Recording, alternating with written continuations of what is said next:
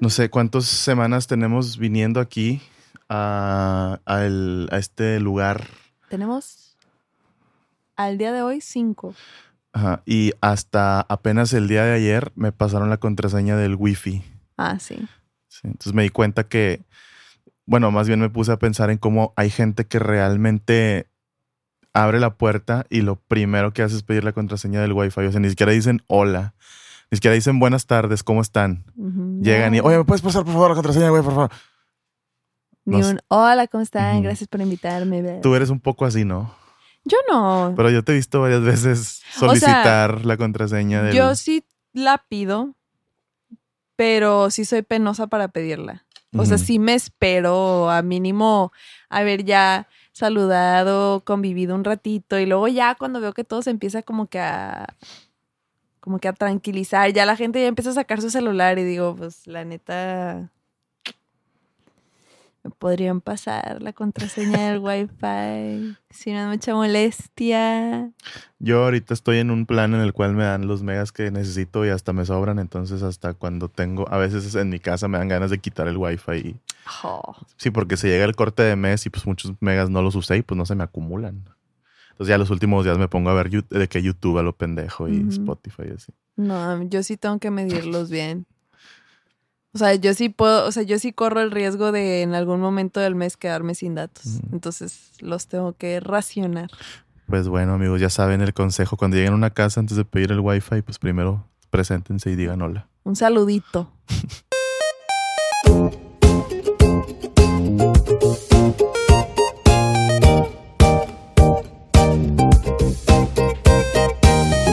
Hola gente, ¿cómo están? Bienvenidos al episodio número 5 de su podcast Sin Seriedad.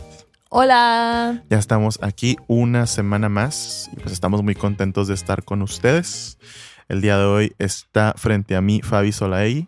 Hola. Y enfrente de mí está Ibrahim Guevara.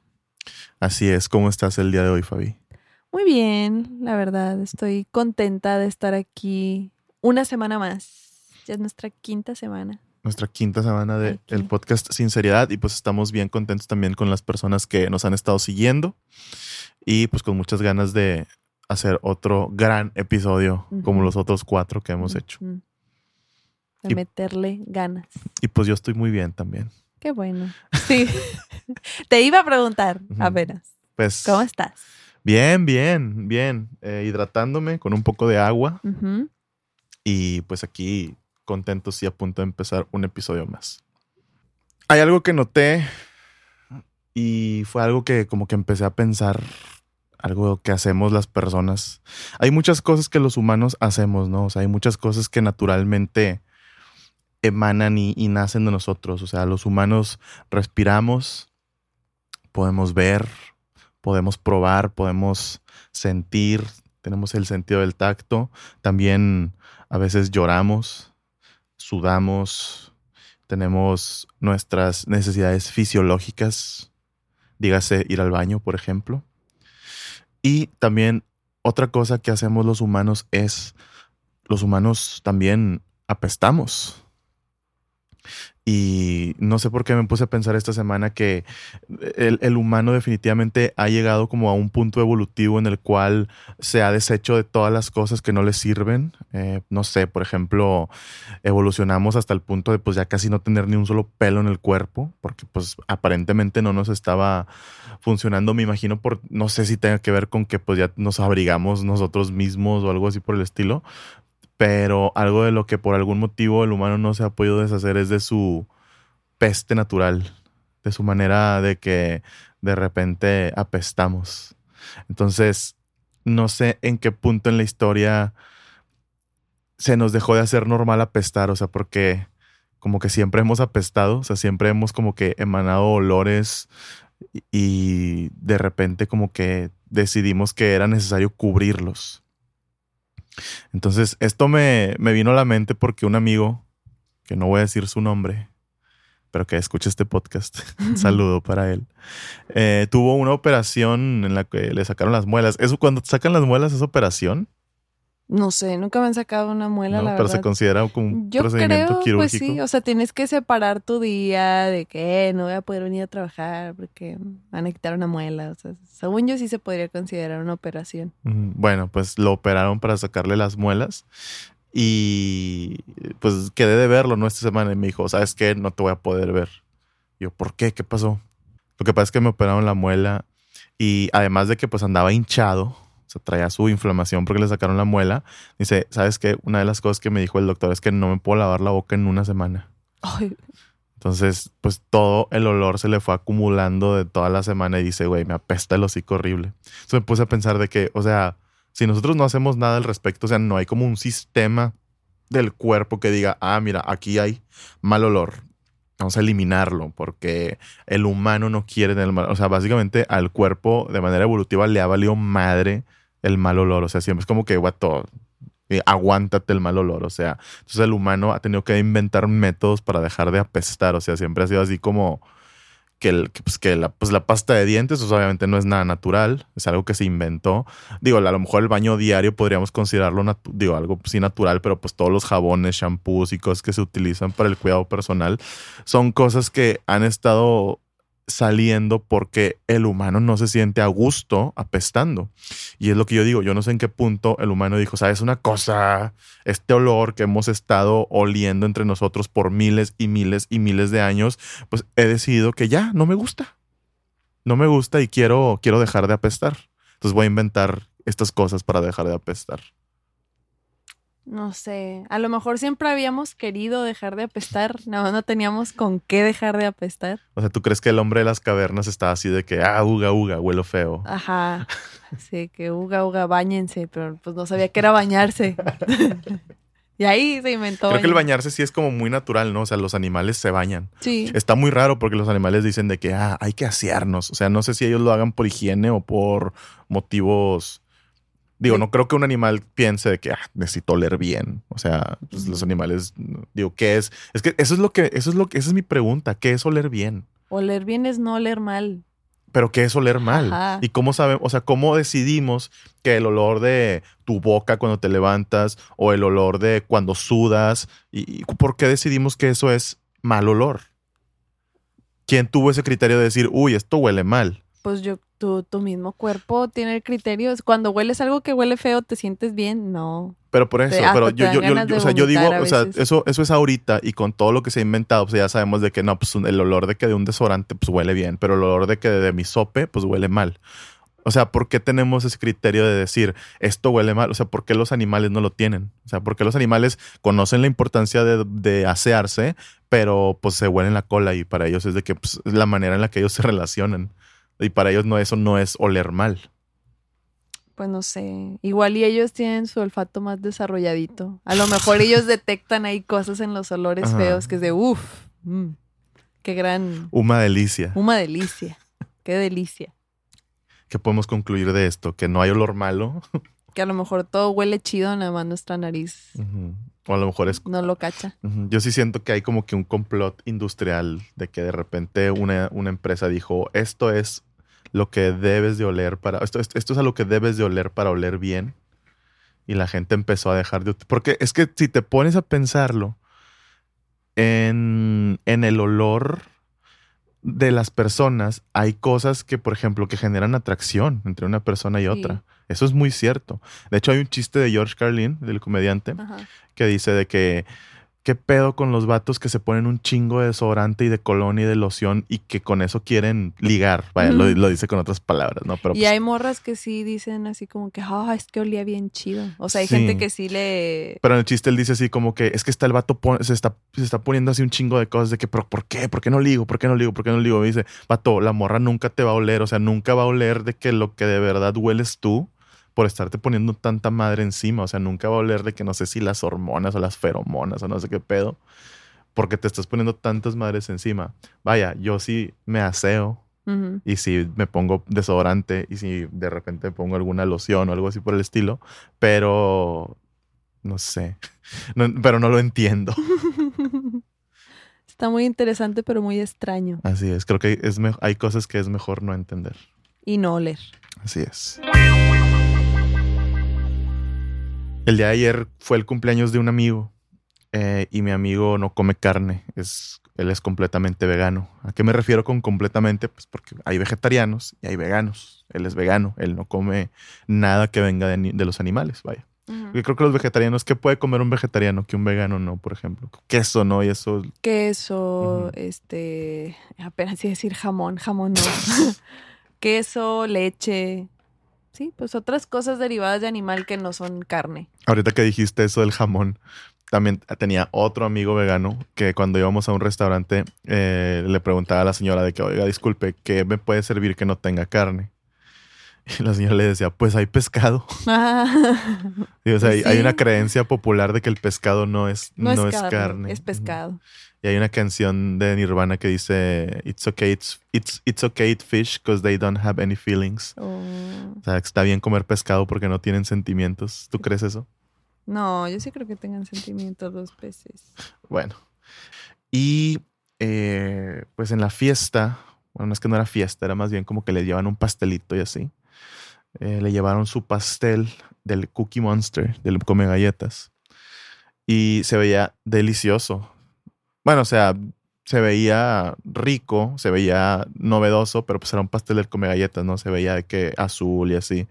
Lo cual pues, Tentador. tentador, ¿no? Y de hecho traía sus galletas del come galletas y todo. Lo probé y sabía raro. O sea, sabía a- a- como que quería ser betún, pero no era betún. Como que quería ser pan, pero no terminaba de ser pan. No sé, como que hay algo con la comida vegana que yo lo empecé a, a sentir cuando empezaba a comprar como bebidas dietéticas. O sea, en lugar de comprarte una Coca-Cola, te compras una Coca-Cola cero. O en lugar de comprarte un té Lipton, te comprabas un té Lipton Light. Y luego, luego sientes cómo empiezan a sustituir una cosa con otra. Sustituyen los azúcares con cosas como que son, vaya, sustitutos. Ajá. Y como que se quieren parecer, pero en realidad no, no se parecen. No se parecen para nada.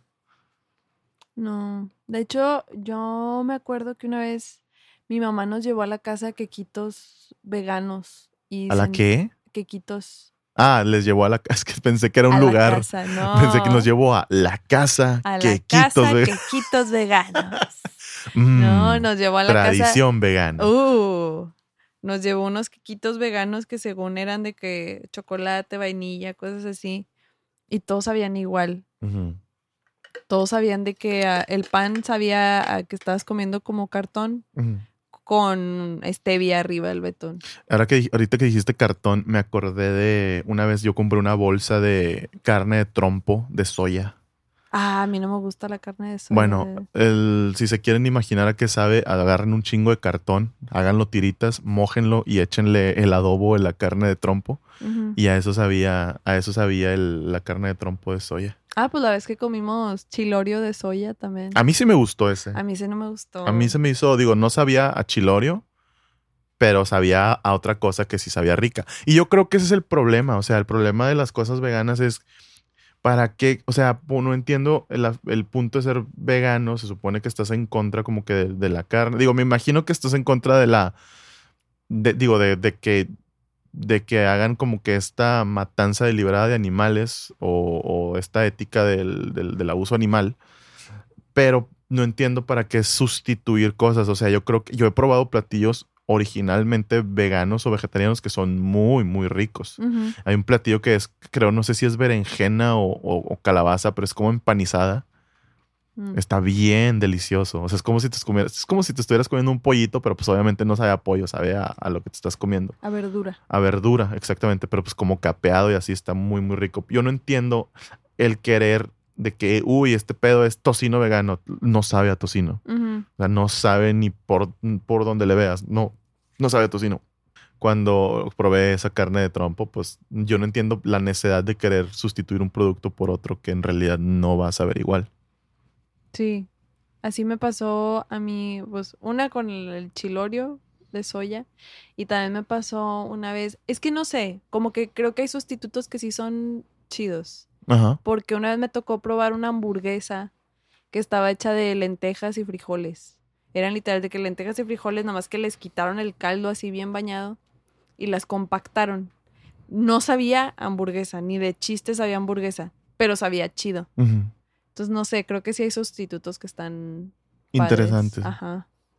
Porque si te pones a como que a pensarlo un poquito, o sea, yo sí entiendo eso de que para qué sustituir. Pero igual, si yo fuera vegana, como que sí me gustaría de repente echarme mis tacos de trompo que no, aunque no sepan a trompo. No sé Es si que- me es que entonces- ento- está es que- raro, Es que raro. entonces, ¿para qué?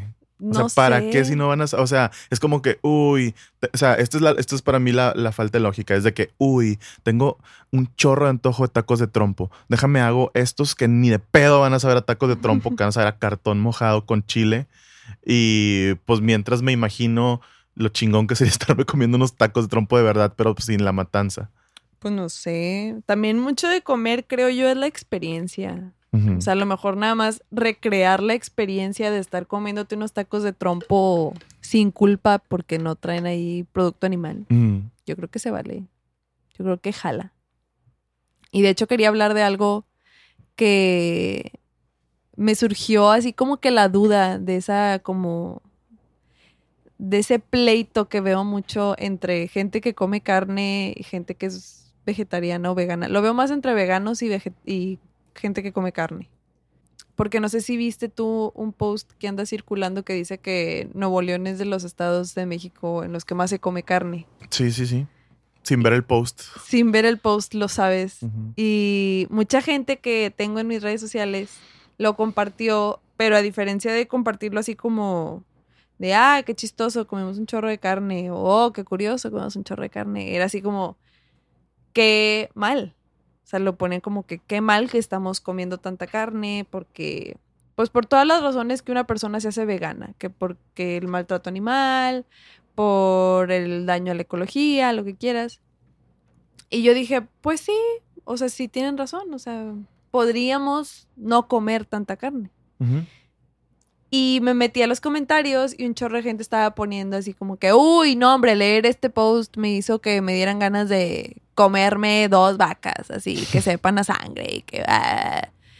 Y dije yo, ¿por qué tenemos que ser así tan como que un lado o el otro lado? No podemos estar en medio de que los veganos no pueden así como que, pues sí, yo quiero mucho a los animales, pero respeto, que no digo que no sean, porque sí hay mucha gente que es como que yo soy vegano, pero respeto a la gente que come carne. Y que los que comen carne no sean así como de, ay, los veganos tienen que llegar aquí a decirnos cómo comer y, ay, yo me quiero comer una vaca y cosas así. O sea, porque no podemos encontrar un punto medio y respetar cómo cada quien come. No sé qué opinas. Pues opino que, no sé, siempre las personas quieren demostrar que ellos están en lo correcto, ¿no? Creo que eso es en todas las cosas de la vida. Normalmente, digo, las personas que son carnívoras y que son, se denominan parrilleros y tal, sí, mm, como que casi siempre traen una ética muy baja y un respeto muy bajo ante las personas que, que no son, vaya, que no consumen carne. Pero, oh, vaya que los vegetarianos y los veganos no se quedan atrás, ¿eh? O sea, de verdad que para shamear a los demás son, se pintan solos. O sea, hay, una, hay un estigma muy duro de que los veganos y los vegetarianos pues, se creen mejor que los demás solo por, por no comer carne o por no hacer este, vaya, por, por, por no, por, por, por comer sin cadáver y sin sufrimiento. Entonces, se, se, sé, de, sé de muchos casos de vegetarianos y de veganos que andan por ahí, pues diciendo que lo son, básicamente sin que nadie les pregunte muchas veces, o incluso poniendo incómodas a las personas que están comiendo carne, que eso pues también, también lo considero, pues imagínate que tú estás comiendo de que algo que te echó tu mamá de lonche y llega alguien y de que, uff, es que, lo, que- lo que "Uf". estás comiendo de que es mierda, de Es que animal muerto, es animal, mucho eso. sí, es animal muerto y, y también no creo que eso sea como que una actitud chida, o sea, yo creo que si estás haciendo esta cuestión de alimentarte sin sufrimiento animal, a mí se me hace bien admirable. O sea, si tú puedes hacerlo y si tú estás como siguiendo este estilo de vida, uno, pues yo creo que se necesita mucho coraje y mucho valor.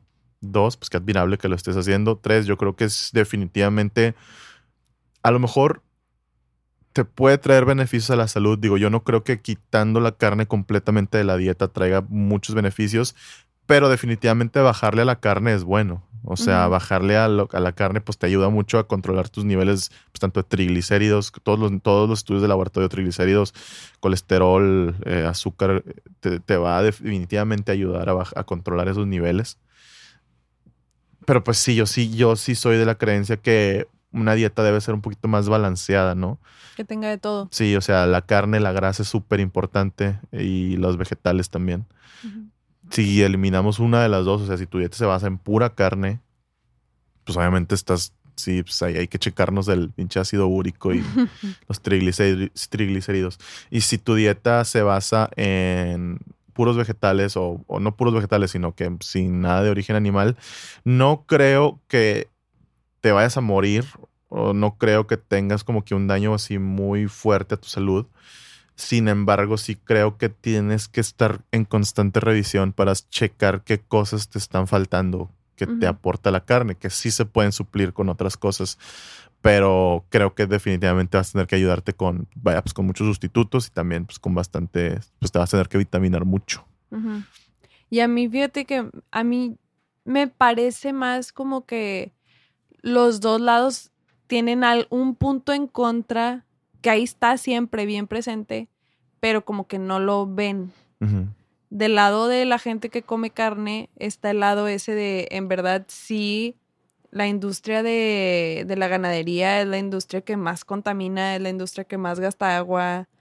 O sea, si hay un problemota causado porque nosotros comemos carne y creamos una demanda de carne y el que estemos comiendo tanta carne, echarnos una carnita asada cada fin de semana, hace una demanda bien grandota Pero nos gusta comer carne y por eso te vas a hacer de la vista gorda y no pensar en, en esos problemas. Además, o sea, dejando de lado el que estás matando un animal para podértelo comer, o sea, ya eso, sin meter eso a la ecuación. Claro. Y del lado de los veganos vegetarianos también está el hecho de que a no, no a todo mundo le queda ese estilo de vida. O sea, no es algo que aplique universalmente, ¿sí? O sea, como tú dices, te van a faltar cosas que la carne te da y que vas a tener que buscar en otro lado y hay gente que de plano no lo puede sacar de otro lado que no sea carne. Entonces, yo sí creo que en vez de estarnos ahí tirando que si porque tú no comes carne, que porque si tú sí, pues darnos cuenta de que pues lo que cada quien coma es muy su onda, pero sí nos vendría bien ser un poquito más conscientes de cuando comemos, tanto a los que son veganos, vegetarianos, como a los que comemos carne, porque te digo, si, pen- si pensamos más de que, oye, pues sí, me gusta mucho comer carne, pero le puedo bajar. O sea, no necesito echarme una carne asada cada fin de semana. A lo mejor puedo no comer carne un día de la semana. Sí, de hecho hay iniciativas de, de dejar de comer carne por un día entero. Creo que con eso haces un, una liviana. Digo, la verdad no me... Digo, yo, a mí cuando me dicen de que con eso se reduce mucho, no sé qué pedo, yo no sé. O sea, yo soy de esas personas que tienen este pensamiento que me pueden corregir si estoy mal. Que piensan de que, oye, si yo no consumo eso, alguien lo va a consumir. No sé, siempre he pensado eso. Siempre he tenido ese...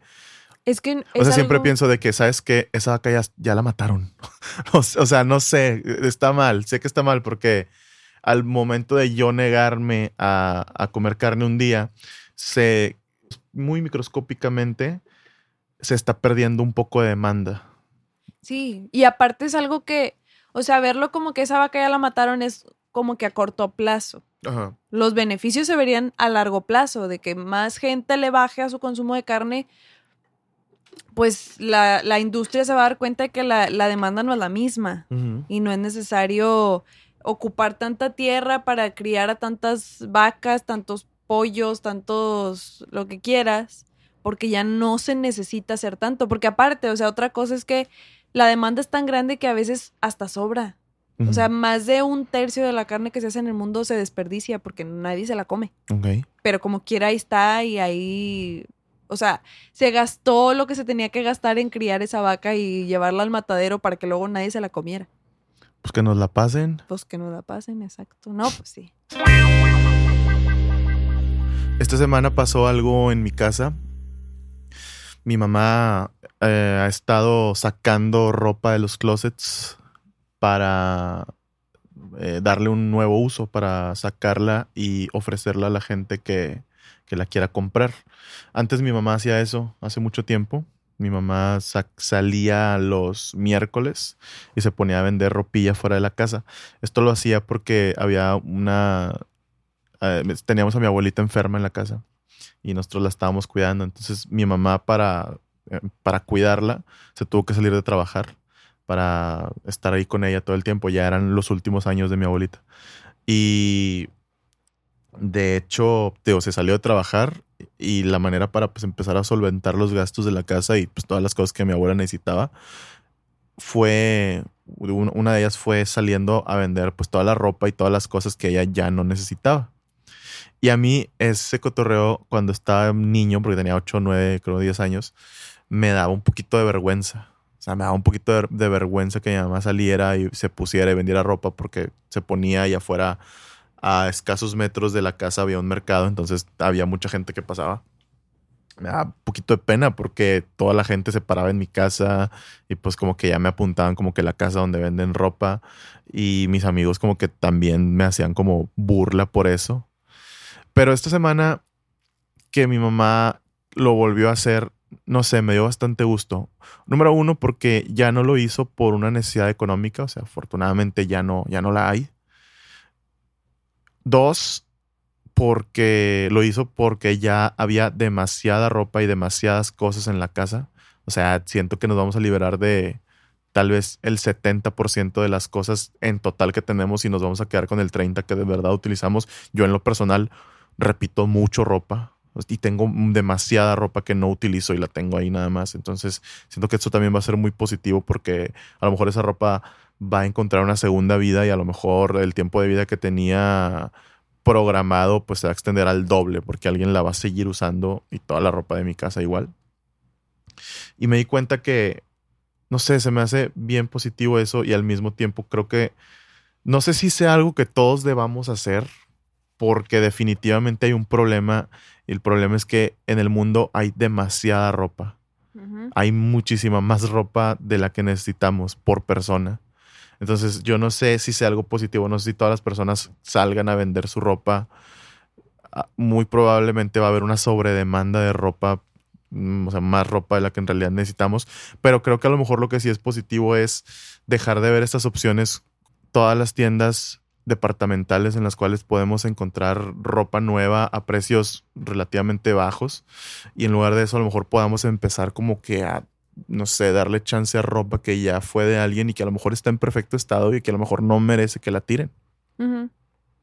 Pues no sé, o sea, es que gran parte del que haya tanta ropa, yo creo que es culpa del fast fashion. Porque si no lo estoy como que interpretando mal a como yo tengo entendido, antes la ropa no se consumía como se consume ahora. O sea, antes la ropa era, te comprabas cosas porque tú sabías que te iban a durar y porque era como que, ah, me voy a comprar este abrigo y me va a durar tanto tiempo y no sé, ya cuando pase este tiempo ya me voy a tener que conseguir otro abrigo, pero, o sea, me va a durar un chorro. Y era eh, mi abrigo el que voy a usar para salir a trabajar, para salir a la escuela, para salir a cenar. O sea, era este es mi abrigo y ya. Y ya después empezó como que a irle metiendo más de que ah, este es mi abrigo para salir y este es mi, mi abrigo para ir a trabajar. Ok, está bien. Pero seguían siendo cosas de calidad que tú sabías que te iban a durar mucho, entonces no ibas a tener que estar reemplazando a cada ratito. Sí, era como los papás que se compraron una chamarrona Ajá. Y ahorita te la pasan. Sí, unas buenas botas y eso era lo que usaban siempre. Hacía frío. Me acuerdo que mi papá tenía una chamarra de mezclilla que era la que se ponía siempre que hacía frío. Ahorita no, ahorita parece que yo tengo una chamarra de mezclilla, yo siento que necesito otras dos o tres, una de un color distinto y cosas así por el estilo. Digo, yo no soy tan de ropa, pero sí, no sé, no sé, yo el problema que tengo y el problema que he tenido durante ya bastante tiempo es que como tenemos conciertos seguidos, pues no puedo como que traer la misma ropa siempre. Digo, sí podría, pero pues a lo mejor es algo que no se ve tan bien. Entonces yo me agarré una costumbre muy fea de cada que teníamos eventos de que, ah, mira, tengo evento, me voy al HM o me voy al Zara o me voy, bueno, Sara no, Sara no me gusta realmente. O me voy. Está medio caro. Está medio caro y, y de hecho no tengo Sara cerca, entonces never mind. Eh, me voy al Forever 21 o me voy al Pull and Bear a comprarme una camisa y la verdad es que se supone que son cosas relativamente baratas, pero pues para mí una camisa de 500 pesos está carita. O sea, 500 pesos por una camisa y sobre todo considerando que la neta, la neta, me la voy a poner una sola vez porque yo tengo como, no es una regla, es una regla no escrita, es más así como que si ya me puse algo para un concierto, no me lo vuelvo a poner después. Que ojo, sí lo hago. O sea, se supone que no lo hago, pero sí lo hago. O sea, sí me he llegado a poner camisas que he utilizado en conciertos después para ir a trabajar. Normalmente son camisas muy llamativas, entonces me veo medio raro en el trabajo. Y digo esto para que no vayan ahí a sacar de que, eh, no, sí lo haces. O sea, sí, sí, lo, sí lo hago, sí lo he hecho, que pero... saquen los receipts. Ajá, que empiecen ahí a investigar, pero no, o sea, la verdad, mi onda era comprarme una camisa y jamás volverla a utilizar. Y yo creo que eso es lo peor que puedes hacer, porque tengo un chingo de ropa que está en el closet y que jamás la voy a volver a usar. Y de hecho con lo que dices de que en realidad no es barata, porque si hay cosas que las ves y no son baratas, pero si las pones en comparación, o sea, algo que debemos de saber del fast fashion es que es la versión accesible al consumidor normal como nosotros de la ropa de diseñador. O sea, es agarrar lo que se ve en las pasarelas, hacerlo más barato y sacarlo más rápido que lo que lo sacan las, los diseñadores y venderla más barata de lo que te lo vendería un diseñador. O sea, es como una copia de lo que se ve en las Sí, pues eso, eso es, es una copia. es una copia. Entonces, Pero hay de copias a copias, ¿eh? ajá, Sí, porque hay, por ejemplo, lugares donde a lo mejor se inspiran un poco en algún diseño, donde a lo mejor lo toman como inspiración para crear una cosa nueva o algo distinto. Y sí hay lugares, do- hay, hay, hay una tienda que se llama Cuidado con el Perro. Esa tienda, hay- han habido varios casos, no nada más uno, han habido varios casos de ven un diseño que está chido en internet, alguna foto, una ilustración, un dibujo, y tal cual lo pasan a la camisa y así la venden. Y no nada más ellos, o sea, no, eh, creo que hay, hay- muchas tiendas que lo han hecho, o sea, hay muchas tiendas que, hay, hay tiendas que creo que se han robado tejidos mexicanos. Marcas. marcas que se han robado tejidos mexicanos, se han robado eh, todas estas cuestiones, no sé cómo se le llamen, medio autóctonas de una región, para ellos hacer como que su patrimonio Ajá, cultural. sí. Y como son cosas que muy posiblemente no tienen registro, pues lucran con ello, pero pues no se me hace lo más, como lo más ético. Digo, obviamente como tú mencionas, pues comprar ropa de diseñador está cabrón, o sea, no puedes nada más llegar y comprarte la original de la original de la primera que se creó, Ujú. porque pues sí te va a salir muy caro vestirte. Pero pues yo creo que, digo, a lo mejor comprarte algo que pueda ser algo semejante o pueda ser algo inspirado en, a lo mejor no está tan mal, o sea... Sí, es que la verdad, si no fuera así, pues todos tendríamos que usar una ropa, una prenda de diseñador porque es para lo que nos alcanzó. O sea, en realidad, sí entiendo eso de que tengamos que comprar la versión fast fashion de las cosas. El problema aquí es las prácticas que hay detrás del fast fashion. Una de ellas es la que dices tú, de que hay demasiadísima ropa y eso es verdad, porque muchas veces lo que pasa es que como marca a veces te puede salir más barato hacer mil playeras que hacer 50, a pesar de que tú nada más, o sea, tú te fijes en tu demanda y tú nada más necesites 50, pues sí, pero me sale más barato hacer mil, pues mejor hago mil, vendo 50 y las que me sobran las tiro. Claro. Y no las tiran así nada más de Tirarlas. echarlas a la basura, o sea, las cortan y las queman, que ¿para qué? Pues para que nadie que no la compró la pueda usar. Eso es un desperdicio bien grandote. Claro. Desperdicio de fibras, desperdicio de... También muchas veces pasa que ya ni siquiera usamos fibras naturales, entonces estás quemando Plástico. poliéster, nylon, ajá, que es plástico esencialmente. Entonces, hay problemas con estar viviendo tanto el fast fashion, más sin embargo, necesitamos a veces consumir fast fashion. Ese es el problema. Yo creo que al igual que de lo que hablábamos de, del veganismo y de consumir carne en exceso, creo que aquí la clave, digo, porque a mí se me hace como algo muy complicado de erradicar, pero la clave a lo mejor sería un poquito como en el balance, ¿no? O sea, como, pues sí, a lo mejor comprarte de vez en cuando algo por ahí que de verdad te guste, porque pues es muy común ir a esos lugares y ver cosas que te súper embolen pero no sé, más bien como pensar las compras, o sea, no ser un comprador impulsivo, o sea, verlo, pensar, de verdad necesito esto, de verdad me lo voy a poner, cuántas veces me lo voy a poner. Y la otra parte que también creo que sería, sería muy positiva sería pues triftear un poquito más. Yo me he encontrado cosas bastante chidas en, en thrift shops y en mercaditos, o sea, ni siquiera tienes que irte a una thrift shop, puedes irte a un vil mercadito donde te puedes encontrar es más posible que ahí encuentres cosas chidas de marca porque ahí tienen, se traen muchas cosas del gabacho y así. Y se me hace bien chido, o sea, realmente le puedes dar una segunda oportunidad a una prenda que todavía no ha dado todo de sí. Y así de esta manera también a largo plazo podemos generar una, vaya, podemos quitarle un poquito de demanda a toda esta industria que la verdad creo que hasta veces ha sido un poquito negligente porque les recomiendo que chequen mucho el documental de Netflix, el de, True Cost. Se llama, ¿verdad? Sí, sí, sí. The True Cost. Ahí, digo, nosotros estamos hablando así como muy por encimita del tema, pero si pueden checar ese documental, ahí abordan el tema del fast fashion y sus, vaya, pues sus consecuencias todo lo que está pasando con esto. Una de las cosas que ha pasado pues es obviamente el exceso de ropa, eh, la esclavitud, porque sería, estaríamos hablando de que a los trabajadores se les paga, se les paga centavos básicamente.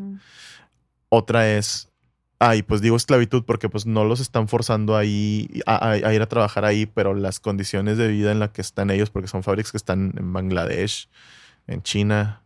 en, y están, o sea, son fábricas que no les dan mantenimiento. O sea, son edificios con grietas, con ahí problemas ya de construcción. Y me refiero a que es una esclavitud porque la, la, calidad de vida que ellos tienen, pues básicamente los obligan a aceptar básicamente cualquier trabajo.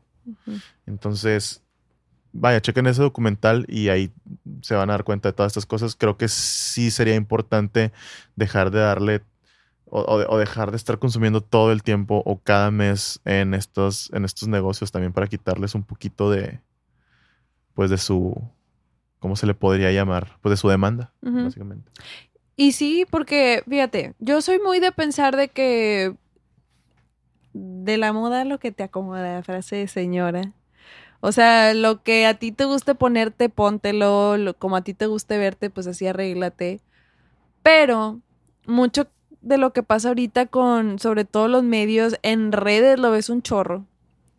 Ha habido mucho de meterte que necesitas comprar o necesitas tener ciertas cosas para verte de cierta forma, no sé. Con los influencers lo ves un chorro cuando hacen sus hauls de Shein, de Romwe, que les mandan 13 garras. Las 13 garras se las prueban y nada más las viste en ese video, o sea, esa, ropa no la vuelven a usar. Y esa ropa se las mandan en bolsitas de plástico, así cada prenda viene en una bolsita de plástico. Y es ropa que pues a lo mucho usan una vez y luego ya no la usan. Las bolsas de plástico pues probablemente las tiran. Y todo va a, mira toda esta ropa barata que me compré y tú también puedes comprarte tanta ropa como yo y no te va a costar nada. Pues sí, pero a lo mejor tampoco no la vas a usar toda, igual que ellos. No creo que ellos la usen toda. No creo que ellos la usen toda. Les llegan 13 garras nuevas al mes. Pero también veo mucho esto, como que siempre hay un look en tendencia o un estilo en tendencia. Ahorita yo creo que está mucho lo de andar como estilo hype beast, de que con tus tenis grandotes, tus pants, tus playeras, lo que quieras. Que está padre, o sea, para quien se quiera vestir así, para quien le guste vestirse así, está padre, está chido. Yo no digo que no.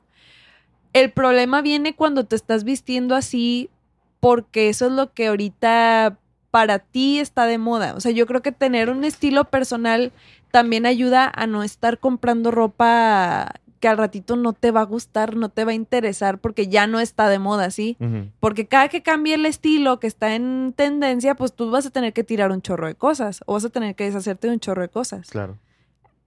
En cambio a que si tuvieras un estilo personal que tú puedes adaptar a lo que está en tendencia, pues ahí ya hay más como que más colchoncito de, ¿sabes qué? Pues sí, esto ya no está en tendencia, pero estas cosas que tengo las puedo seguir usando porque genuinamente me gustan. O sea, hay que también tener más conciencia a la hora de estar comprando las cosas. Había algo que decían mucho este blogs y personas así que como que promueven el, dejar de consumir tanto fast fashion, que era de que cuando tú te vayas a comprar algo, pregúntate si lo vas a usar al menos 30 veces. Porque si lo vas a usar al menos 30 veces, quiere decir que sí le vas a sacar el provecho, pues, mínimo. Ajá. Que si te vas a comprar una cosa que nada más vas a usar una vez. Mejor de verdad meterle ahí como que el aprecio a las cosas que tenemos y de tenerlas porque sabemos que nos gustan un chorro, no nada más porque nos gustaron en ese momento y llegaste a tu casa, te lo probaste y, eh, la neta no se me ve tan chido. Y ahí ves qué haces con él.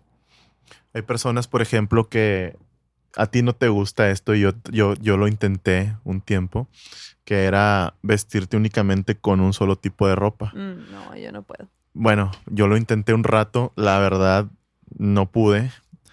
Eh, no pude porque no, no porque tengo una necesidad de, de estar a la moda siempre, sino porque pues no pude, no sé, no sé por qué no pude. Era como hacer una dieta, haz de cuenta. Eh, que era este y digo que como hacer una dieta porque pues la rompes, ¿no? De repente. Acá también rompí como que esa propuesta que era vestirme todo el tiempo de negro, o sea, que era vestirme todo el tiempo t-shirt negra, pantalón negro y botas negras. Ese era mi estilo siempre. Y hay personas que, que lo que lo utilizaron y lo adaptaron y como una forma, o sea, dicen que también te ayuda a ahorrar tiempo, te ahorra, te ahorra dinero, obviamente, porque pues no es como que tienes que comprarte una camisa negra original, o sea, es una O que camisa- vas a ir a una fiesta y, ay, no tengo que ponerme, déjame, voy a comprar algo. Sí, o sea, Pues ya, ya tienes tu look. ya tienes tu look como que hecho, o sea, para la mañana, para irte a trabajar, ya tienes tu look hecho. Y pues sí, o sea, digo, tampoco estás así como que tam- tam- tampoco te metes a esos problemas de que te estés robando algún diseño de algún creador, porque pues te estás poniendo una camisa negra. O sea, ¿quién tiene los derechos de la camisa negra? Juanes. Bueno, mira, lo que te voy a platicar ahora, te voy a platicar sobre una fiesta a la que no fui, Ok. Pero a la que al mismo tiempo he ido mil veces. Bueno. Esta es una fiesta abstracta que está en mi cabeza, la cual sí está en mi imaginación y está en este relato, pero al mismo tiempo he estado en ella muchas veces y yo creo que tú también y yo creo que muchas personas que nos escuchan también. Mm, ¿ok? Llego a la fiesta, la gente está pues un poquito todavía apretadita, ¿no? Están así como que apenas en el proceso de soltarse un poquito, platicar, conocerse, eh, a lo mejor ahí interactuar y, y intercambiar algunos chistes. comiendo sus abritones. Ujú, Alguien saca una bolsa de sabritones o un paquetaxo y de repente alguien eh, solicita que pongan algo de música. Está la bocina Bluetooth a la dis- disposición de quien quiera poner la música, porque normalmente nadie se apodera en un principio de estas bocinas o de este sistema de sonido. Entonces alguien se ofrece. Normalmente la persona que se ofrece lo hace a regañadientes, nunca sabe qué poner, nunca sabe qué es lo que quiere la gente porque tiene una necesidad de complacer a la banda. Es difícil. Es difícil, es difícil ser DJ de una fiesta. Creo que yo lo he manejado bastante bien. ¿eh? Sí. yo, yo- yo soy bastante bueno porque también sé escuchar solicitudes, pero bueno. Al principio, hasta esta persona dice, es que no sé qué poner y le dicen, pon lo que quieras, lo que sea. Y es cierto, realmente eh, en ese grado de empezada la fiesta, tú puedes poner lo que quieras. Si tú pones rock, a nadie le va a importar. Si tú pones alternativo, a nadie le va a importar. Si tú pones un poquillo de reggaetón, nadie te la va a hacer de pedo. Si pones a lo mejor norteñas o rancheras, a lo mejor te van a decir, "Eh, eso es para más tarde. Depende de la fiesta. Depende de la fiesta, Sí, pero, pero sí digo, si es con gente más o menos como que de nuestra demografía, sí. algo así va a ser. Pasa la noche, pasan los tragos, pasa lo que tenga que pasar en esa fiesta, la gente se empieza a intoxicar un poco por los alcoholes que han estado consumiendo. Y llega ese momento en el cual yo digo, eso es todo por hoy para mí. Y es el momento en el que empieza a sonar ya sea Mis ojos lloran por ti de Big Boy o todavía de la factoría.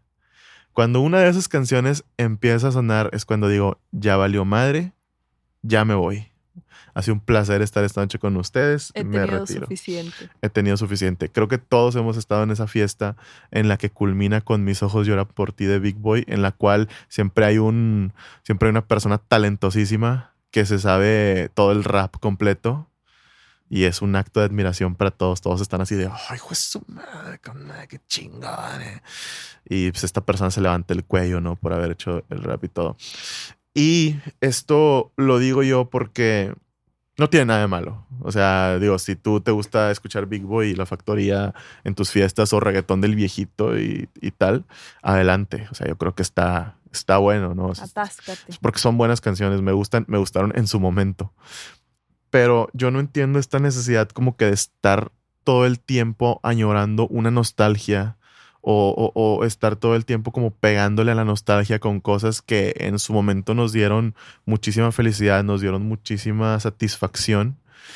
Y yo creo que la primera vez que, por ejemplo, yo escuché Mis ojos lloran por ti de Big Boy después de años y años de no escucharla, yo creo que mi sentimiento fue el que le da a estas personas de que, wow, con madre, ¿a quién se le ocurrió esta genialidad de poner esta canción tan chingona? Y ahí estaba, yo también quisiera volver a ver, también. Segunda vez que la pusieron, también chingón. Oye, otra vez, Uf. mira, uff, otra vez. Tercera, cuarta, quinta vez, chingón. Oye, ya, la- ya, ya, fui a- al- ya pasaron 20 fiestas a, la que fui, a las que fui. Y vuelven a poner mis ojos lloran por ti. Y yo, y yo ya empiezo de que, oye, ¿qué está pasando? ¿Qué está, ¿Qué está sucediendo? O sea, ¿qué es esto?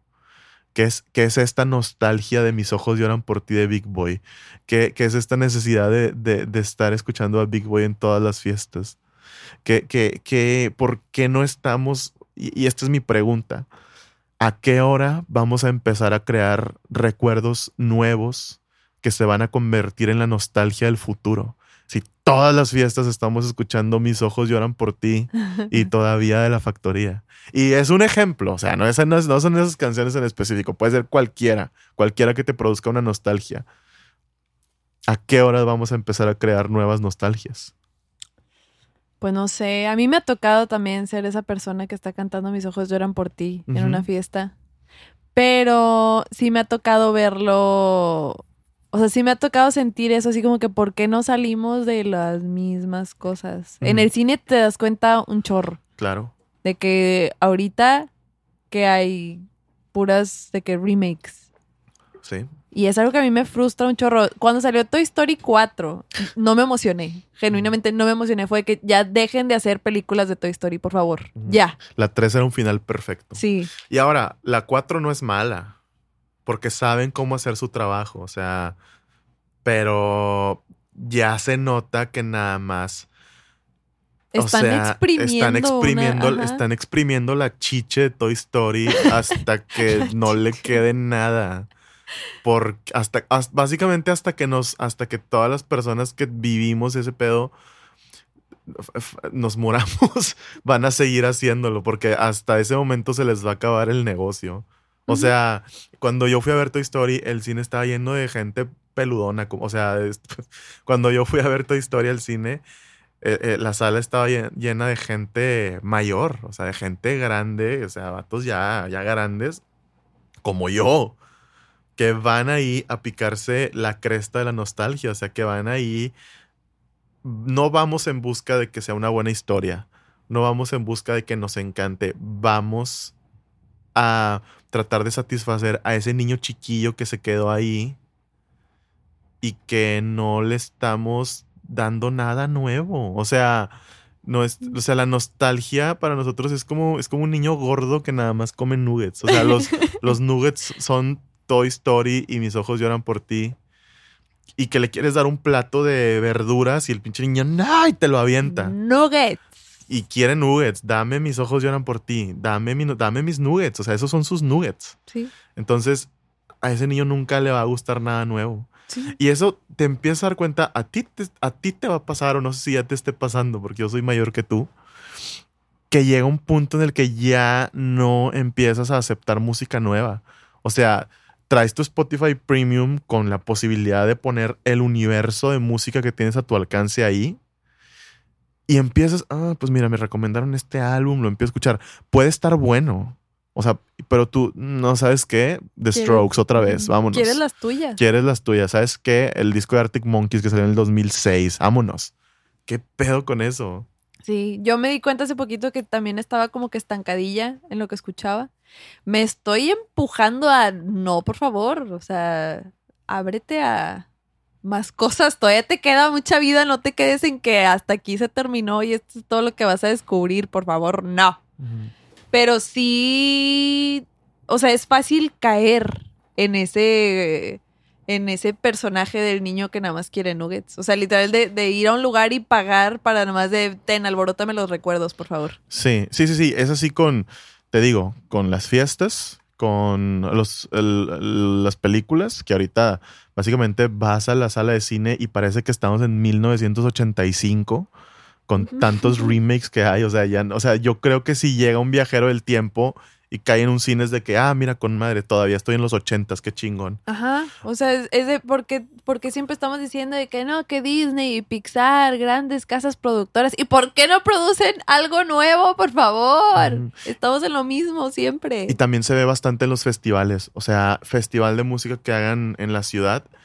Hay, claro que hay muchísimas propuestas nuevas y muy buenas y muy interesantes, pero el headliner siempre va a ser una banda ochentera o noventera, chingona de antes, que está muy, está muy bien, porque digo, son, qué bueno, qué orgullo para ellos que son leyendas y que se mantienen vigentes todavía y que todavía tienen el orgullo de ser headliners de festivales a pesar de los 20, 30, 40 años que tienen de actividad. Pero este pedo yo siento que nunca va a dejar a las pequeñas bandas subir y eventualmente ser el headliner a ellos. O sea, les va a tomar 20, 30, 40 años igual. O sea, porque no, o sea, no queremos, no queremos que las cosas nuevas sean tan importantes como las cosas que nos marcaron en el pasado. Sí, es cierto. Eso es, eso, es, eso es lo que yo siento. O sea, las cosas que ya nos marcaron una vez, queremos que nos marquen toda la vida y queremos que nos sigan estimulando como esos recuerdos y que ese niño se siga alimentando de esos nuggets pero creo que tiene ciertas cosas negativas. O sea, para empezar, yo creo que muchas veces confundimos nostalgia con tristeza. A mí una vez alguien me dijo, la verdad, yo no sé si esto sea cierto. ¿Has escuchado esto de las lágrimas de felicidad?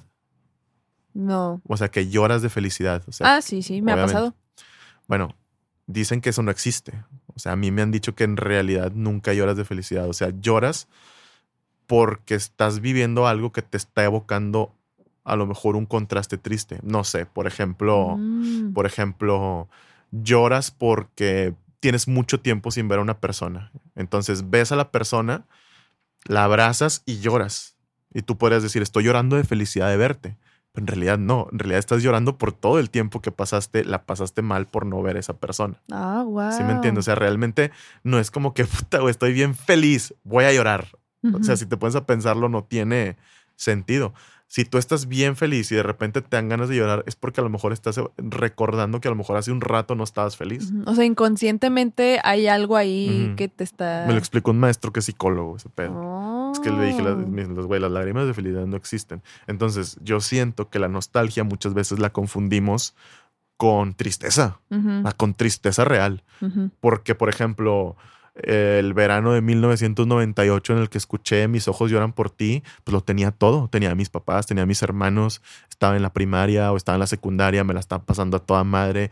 No tenía ninguna pinche preocupación en la vida. Llegaba a mi casa, jugaba al, al Nintendo 64 o al GameCube y eso era todo lo que tenía que preocuparme en la vida. A lo mejor ahorita ya no tienes muchas cosas de eso, a lo mejor ya no vives con tus papás, a lo mejor extrañas a tus hermanos, a lo mejor estás hasta la madre de trabajo. Entonces, que te pongan una canción que te recuerde eso, pues obviamente no nostalgia, obviamente te dar tristeza de estas cosas que estás ya no viviendo. Ese es el problema. O sea, yo siento que hasta cierto punto la nostalgia puede ser peligrosa. O sea, un, número uno por eso. O sea, básicamente te estás poniendo triste y te lo estás autocausando tú mismo. O sea, tú mismo te estás, te estás flagelando a ti mismo. Sí. Eh, número dos, no sé, siento que personalmente no te permite crecer mucho. O sea, una nostalgia desmedida en la cual, oye, escucha esta banda, no, güey, porque yo tengo mis bandas de siempre, de que, oye, mira esta película, mira esta nueva serie, no, güey, porque voy a ver The Office por la treceava vez en mi vida. Me encanta, yo soy de esas personas, o sea, yo batallo mucho, yo, yo agarro Netflix y yo no sé qué ver. Y termino viendo, bueno, The Office ya no está, pero termino viendo las mismas cosas que, que conozco y amo. Eso yo, yo tengo ese problema. Entonces, igual con la música no te deja crecer. Otra cosa nos también nos chinga un poquito como sociedad, porque personas que quieran hacer películas nuevas, originales, pues siempre se las va a chingar un remake de Jurassic Park en taquilla o personas que quieran hacer un proyecto de música original que no esté evocando a los ochentas, como ahorita ya se, ya, ya se nos llegó el trend de que todas las bandas suenan, el trend, no el tren, a mí me gusta decir el tren, el trend de que todas las bandas suenan a los ochentas otra vez. Alguien que quiera hacer un sonido auténtico, original, nuevo o que quiera innovar, pues básicamente no va a gustar. Y también a, todas las, a todos los proyectos que quieran salir adelante, nunca van a poder llegar a liderar un festival porque va a estar, no voy a decir nombres, pero estas bandas del rock nacional que llevan años y años y años estando en el top de los festivales. Entonces sí creo que puede llegar a ser un poquito negativa la nostalgia en exceso. No creo que sea mala, o sea, yo creo que más bien su uso debe ser con un chorro de responsabilidad. O sea, siento que la, siento que la nostalgia es como una droga también. O sea, la puedes usar un rato y obviamente te va a dar un high, pero también te puede llegar a dar como un bajón muy duro y pues siento que la bajada está bastante dolorosa y peligrosa. Sí, y aparte, algo que yo me acuerdo que alguna vez me dijiste, que yo creo que resalta porque yo me acuerdo que cuando iba a fiestas y cantaba Mis ojos lloran por ti, yo en mi infancia jamás escuché Mis ojos lloran por ti. O sea, esa canción no me provoca nostalgia a mí. Para mí era una canción de fiestas que la ponen y que todo el mundo se sabe el rap y que lo que quieras. Pero sí creo que la, la, la nostalgia como que la hicieron medio moda también. Porque hay muchas cosas que yo siento que no a todo mundo le causan nostalgia. Sin embargo, como que se da por entendido de que, ah, a todos nos da nostalgia esto. Sí, claro. Por, por ejemplo, en Stranger Things, que esta serie es muy buena, estamos de repente sintiendo de que, güey, los ochentas, me encantan los... No viviste Eres los del 95. de... de que, o sea, que estamos sintiendo nostalgia por cosas que no nos tocaron vivir. Que eso existe. De hecho, hay una palabra para eso. No o sea, hay idiomas donde existe una palabra para eso pero en español no la hay. En español es nomás estar puñetas. Ah. dame, un, dame un minuto para googlearla. Mira, hay una palabra, ya la encontré, que se llama sensucht o sensucht. Bueno, sensucht suena como de que otomí, la madre. ¿Y eso de qué idioma Mira, escucha, mira, lo puedes pronunciar tú porque creo que es como alemana o algo así. Sensucht. No sé, yo no sé hablar alemán. Dice, es una palabra alemana típica de la cultura romántica y que no tendría traducción exacta al castellano. Indica anhelo hacia alguna cosa intangible. Podría recordar al concepto de nostalgia, pero mientras la nostalgia es un deseo de reapropiarse del pasado, a menudo ligado a objetos preciosos, el término Sensucht indica la búsqueda de alguna cosa indefinida en el futuro. A lo mejor no se parece tanto, pero tiene, tiene bastante que ver, o sea, porque estás sintiendo, como lo dice esto, nostalgia por lo intangible. O sea, estás sintiendo nostalgia por básicamente algo que no tuviste. La nostalgia es lo contrario, la nostalgia es sentir, sentir este anhelo por algo que sí viviste y acá es al contrario y es lo que nos está pasando, por ejemplo, lo que a ti te pasa con mis ojos lloran por ti o lo que le pasa a la gente que ve Stranger Things y de repente siente que extraña los ochentas cuando en realidad no lo vivieron y que de verdad se preguntan, wow, yo de verdad, a mí de verdad me gustaría estar en esa época. La gente que dice, ay, me gustaría mucho haber nacido en los 50 y salir en citas y tomarme malteadas. Cuando no saben que probablemente tendrían polio y... Probablemente, así es. bueno, pues yo creo que hasta ahí le vamos a dejar por el día de hoy a nuestro podcast Sin Seriedad. Sí, esperamos que les haya gustado mucho este capítulo. Ya, ya sería un mes. Ya sería, no sé cuándo va a salir, pero cumplimos mes el 8 del, del de agosto. Ah, bueno, entonces. Todavía faltaría un poco. El miércoles ya sería un mes de sinceridad. Cumpliría su primer mesecito. Así es. Queremos decirles una cosa. Ayer vinimos a grabar el episodio y no se grabó. Puntuales, preparaditos, listitos. Y aquí estuvimos platicando para luego terminar de platicar y darnos cuenta que pues no se grabó nada de lo que platicamos. Así es, pero pues la verdad somos resilientes, entonces aquí estamos grabando el episodio como debe de ser, con unas ideas nuevas y frescas, digo, también para, para que no sea como el mismo contenido. Para no ciclar, ¿no? para no ciclarnos. Entonces, pues esperamos que les haya gustado mucho este esfuerzo que hicimos porque no están para saberlo ni yo para contarlo, pero llegamos a las 9 de la mañana para grabar Así es, en domingo. en domingo. Entonces esto pues tiene que salir ya básicamente. Recuerden que cada capítulo es el lunes. Pues nada, muchas gracias por seguirnos. Muchas gracias por seguir este podcast. Recuerden que también nos pueden enviar sus correos a nuestra dirección que es. Sinceriedad contacto arroba gmail.com. Así es. Y también nos pueden seguir a nuestra página de Instagram que es. Sin punto seriedad. Mándenos sus correos electrónicos, mándenos sus sugerencias y cosas de las que quieren que a lo mejor hablemos aquí. Y pues vamos a escuchar, vamos a leerlas todas y vamos a, a considerar las sugerencias que nos envíen.